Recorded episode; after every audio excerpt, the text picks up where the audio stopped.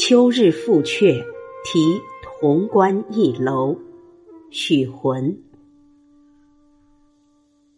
红叶晚萧萧，长亭酒一瓢。残云归太华，疏雨过中条。树色随关迥，荷声入海遥。帝乡明日到，犹自梦渔樵。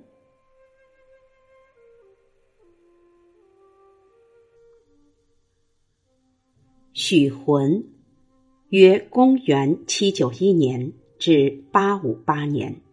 字用会，一作仲会，唐代诗人，润州丹阳人，今江苏丹阳，晚唐最具影响力的诗人之一。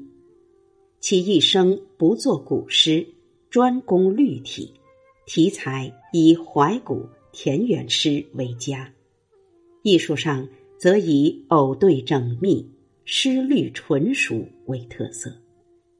因诗中多描写水雨之景，后人拟之与诗圣杜甫齐名，并以“许浑千首诗，杜甫一生愁”评价之。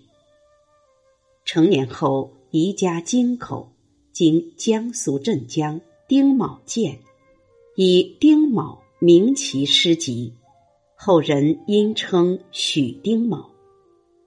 许诗误入杜牧集者甚多，代表作有《咸阳城东楼》。注释：阙，指唐都城长安。潼关，关名，在今陕西潼关县境内。长亭，古时道路。每十里设长亭，供行旅停息。太华，即西岳华山，在今陕西华阴县境内。过一座洛，中条山名，又名雷首山，在今山西永济县东南。关一座山。迥，远的意思。渔桥，泛指田园生活。译文：晚风中，红叶萧萧落下，长亭内痛饮别酒一瓢。天上残云飞回太华山，稀疏细雨越过中条岭。苍茫树色。随城关远去，黄河呼啸，流进遥远海洋。明日就要抵达都城，我仍在做渔人樵夫梦。赏析：首联：红叶晚萧萧，长亭酒一瓢。首联上句又写作。南北断蓬飘。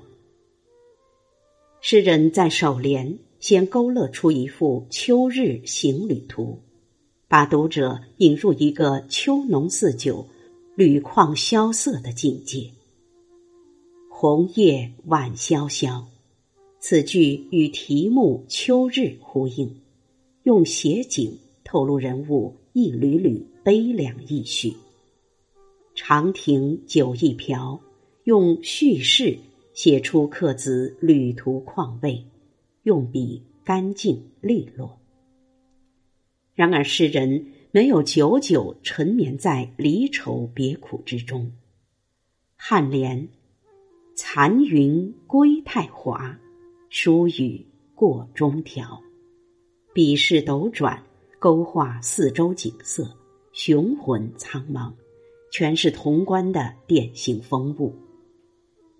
极目远望，南面是主峰高耸的西岳华山，北面隔着黄河，又见连绵苍茫的中条山，残云归岫，意味着天将放晴。疏雨乍过，给人一种清新之感。从写景看，诗人拿残云再加归字来点染华山，又拿疏雨再加过字来烘托中条山。如此。太华和中条就不是死景，而是活景。归与过，在浩茫无际的沉静中，显示出一抹飞动的意趣。景联：树色随观迥，河声入海遥。诗人把目光略收回来。就又看见苍苍树色随关城一路远去，关外便是黄河，它从北面奔涌而来，在潼关外猛地一转，径向三门峡去。翻滚的河水咆哮着流入渤海。河声后续一“遥”字，传出诗人。站在高处远望、倾听的深情。诗人眼见树色苍苍，耳听河声汹汹，把场景描写的绘声绘色，使读者有耳闻目睹的真实感觉。此处诗人连用四个景字，安排如巨鳌四足，缺一不可，丝毫无臃肿杂乱。使人生厌之感。尾联：地乡明日到，犹自梦渔樵。有版本写作劳歌此分手，风急马萧萧。本来离长安不过一天路程，作为入京旅客，总该想着到地乡长安后如何如何。可诗人却出人意外地说：“我仍然梦着故乡的田园生活。”含蓄表白了诗人并非专为追求名利而来。如此结束，委婉得体，悠悠不迫，有力的显出诗人的身份。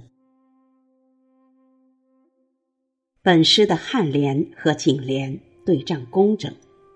残云对疏雨，归太华对过中条，树色对和声，入海遥对随关迥。残云归太华，疏雨过中条，树色随关迥，和声入海遥。读来朗朗上口，极富音乐美。偶对缜密。诗律纯熟为许浑的写作艺术特色，不愧是专攻律体的诗人。